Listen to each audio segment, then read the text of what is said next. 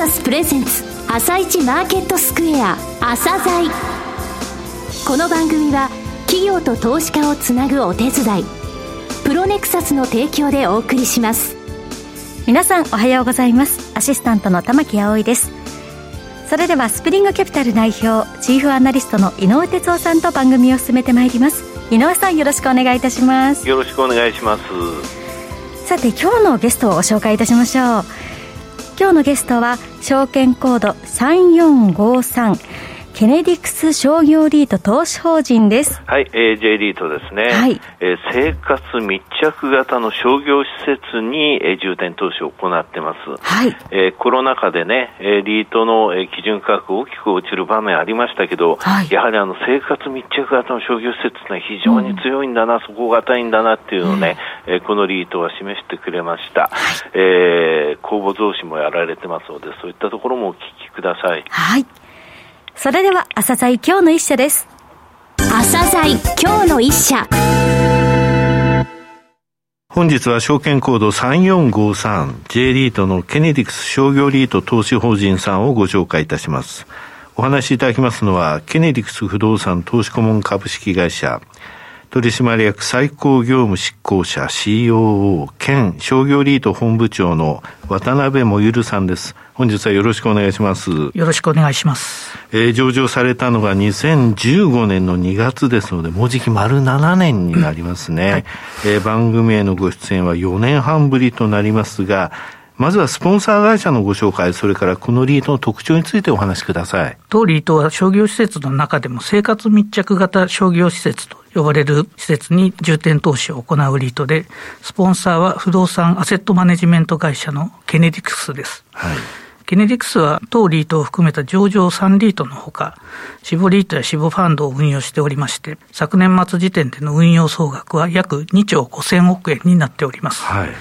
その中で当リートは10%程度のウエイトを占めています。また、えー、三井住友ファイナンスリースグループをはじめとする3社とサポート契約を結んでおりまして、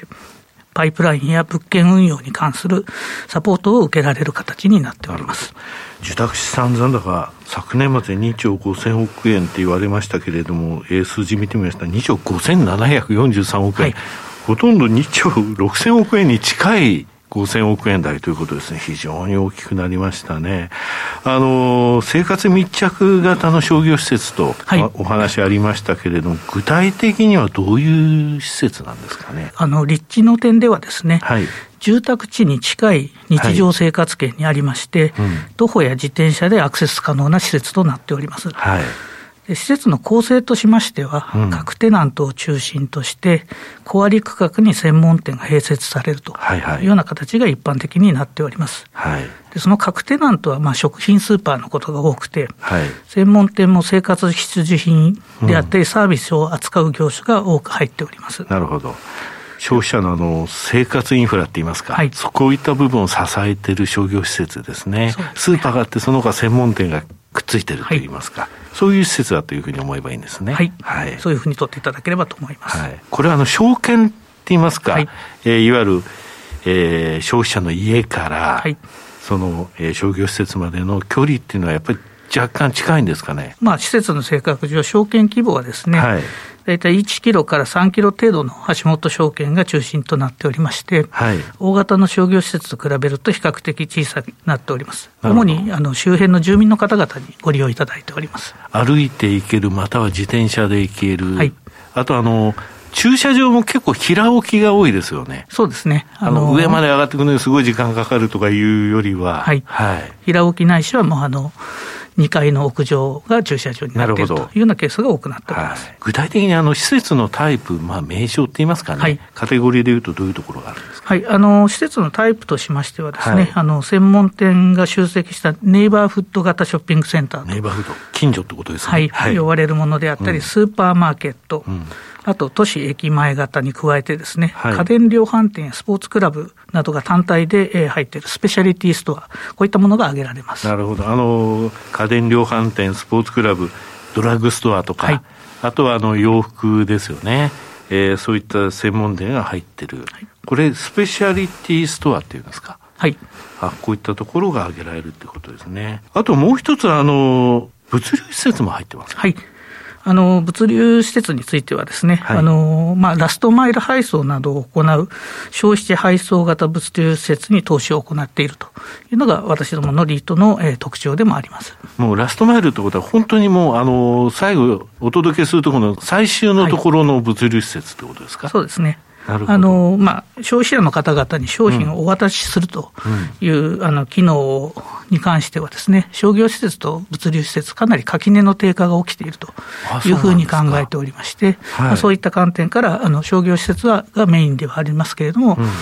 物流施設にも一部投資を行っているとい。うところでございます、はい、えー、全体のポートフォリオですね、はい、えー、その資産規模とか、はい、それから稼働率、あと地域別のですね、分散状況とか、はい、そういったのを教えていただけますか？ポートフォリオは2021年末時点で物件数64物件、はい、資産規模2436億円となっておりまして、はい、7年前の上場時と比べてちょうど3倍の規模にまで成長しております。2436億円、はい、2000億円超えたということですね、はい、これあの、鑑定評価額ってお聞きしてよろしいですか？鑑定評価額は合計で2619億円となっております。含みという状況ですね。はいテナント数は？テナント数はですね、えー、約500社超いらっしゃいまして、はい、えー、上位10社の割合で見ますとですね、うん、えー、35%程度と、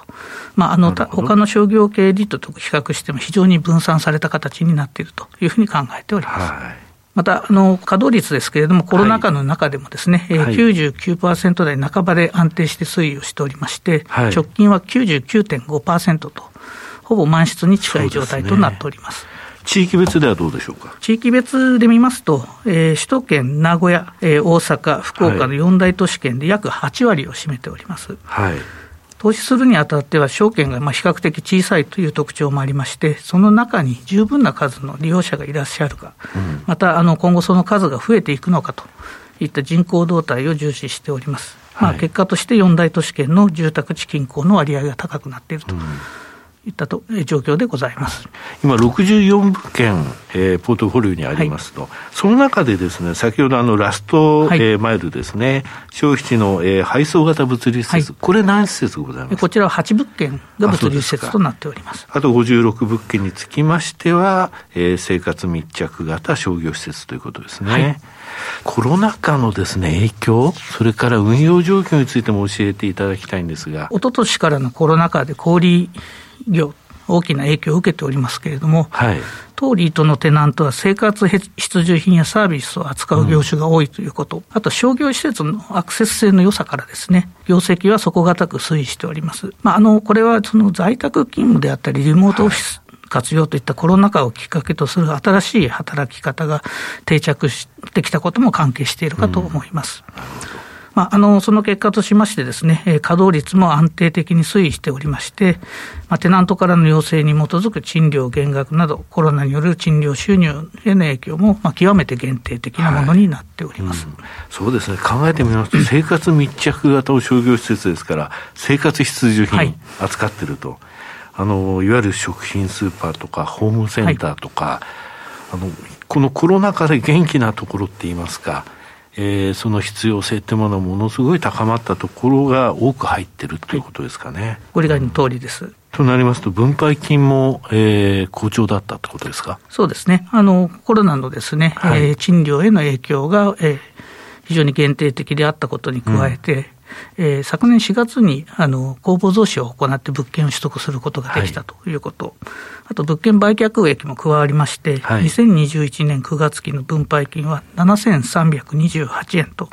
上場来最高の水準で、うん、えー、落着することができております。昨年9月13期の分配金が過去最高7328円なんですね。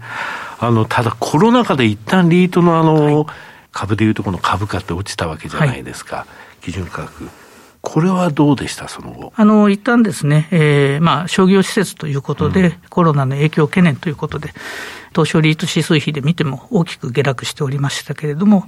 まあ、生活密着型商業施設の安定性というのがマーケットで認識されるにつれて、投資口価格回復いたしました。あの、商業系のリートの中ではですね、えー、まあ、あの、いち早く、コロナ前の水準を回復しておりまして、まあ、それがあの昨年の4月、ね、はい、うん、あの商業系の J リートとしては、コロナ発生以降初めての公募増資案件につなげることができた。公募増資ができたっていうのはそういうことですもんね。はいさて、今後の成長戦略についてお話しください。今回、あの中期的な目標としてですね、はい、えー、巡航分配金水準7000円と、うん、あとは資産規模3400億円という、えー、目標を掲げております。はいであの今後の基本方針ですけれども、まあ、今回、コロナ禍が生じましたけれども、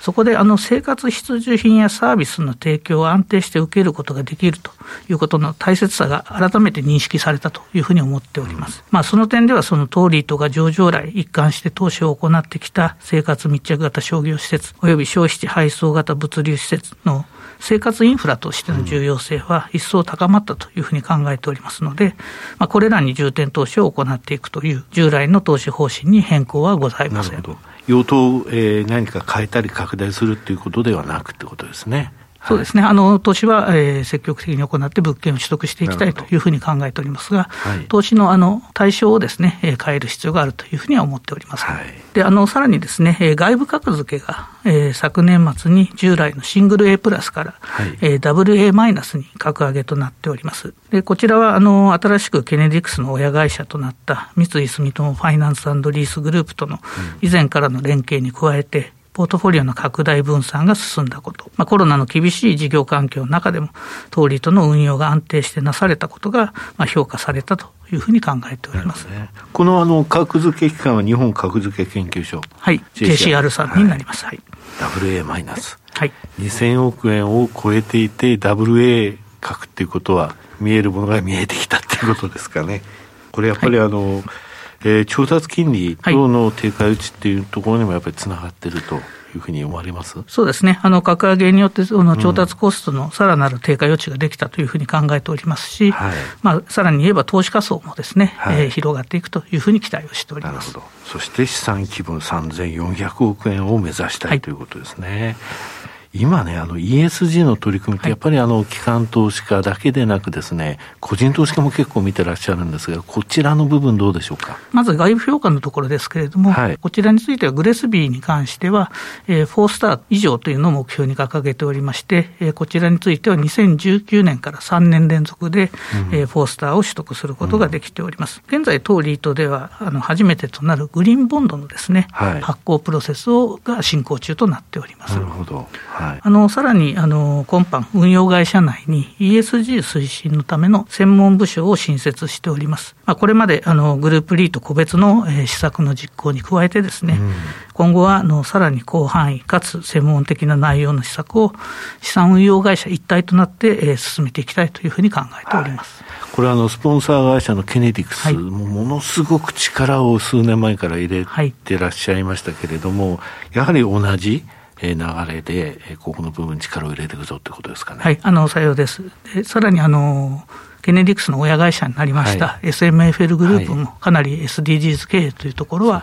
注力しておりますので、でねうん、あのまあ、こちらのそのノウハウ等も活用させていただきながら進めていきたいというふうに考えております。最後になりましたが、リスナーに向けて一言お願いします。コロナが発生してから2年近く経過しましたけれども、その中でも生活密着型商業施設は、日常生活を維持するための生活インフラとして機能してきました。まあ、当たり前の生活を当たり前に送るために欠かせない生活必需品やサービスを提供する生活密着型商業施設、消費地配送型物流施設に、トーリーとは今後も継続的に投資を行ってまいります。引き続きご注目のほどよろしくお願いいたします。えー、生活密着型商業施設のリートは非常に元気だということが分かりました。渡辺さん、本日はどうもありがとうございました。ありがとうございました。今日の一社、ケネディクス商業リート投資法人をご紹介しました。さらに井上さんにお話しいただきます。はい、えー、上場して7年ですね。はい。えー、ブレずに、えー、生活密着型の商業施設への投資を行ってきたと。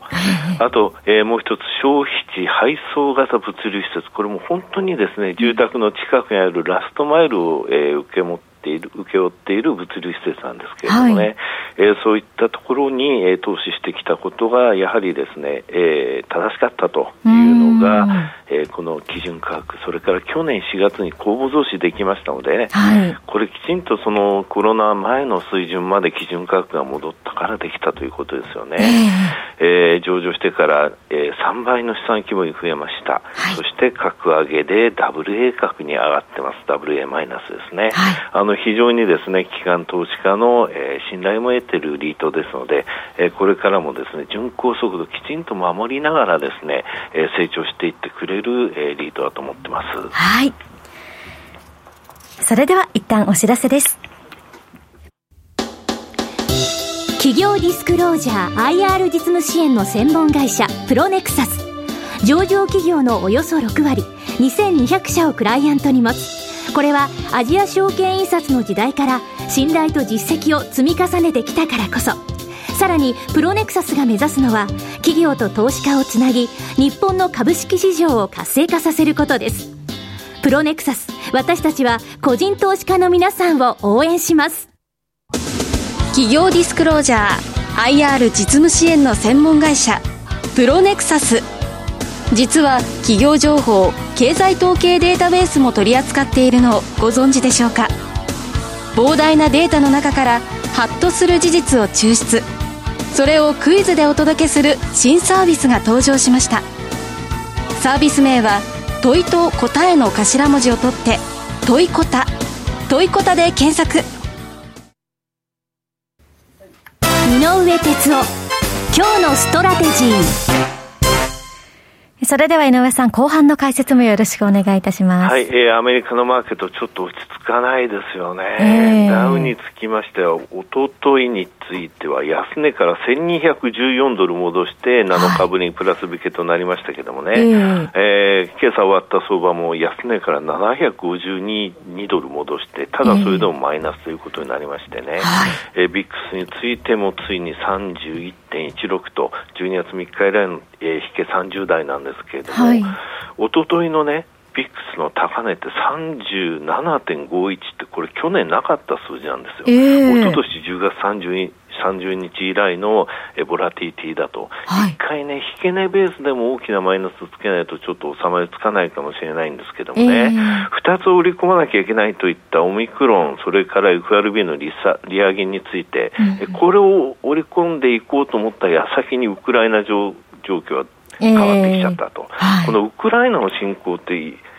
非常にね、やっぱり嫌なことなんですよね。いざとなったら、ロシアはヨーロッパに対して天然ガスの供給を絞るぞってことをやりかねないんで、はい、そうするとまた、あの商品価格等に跳ね返ってくるわけなんですよね。ですので、3つ目のそういう織り込まなきゃいけない材料ができたということですよね。はい、株が上がれない、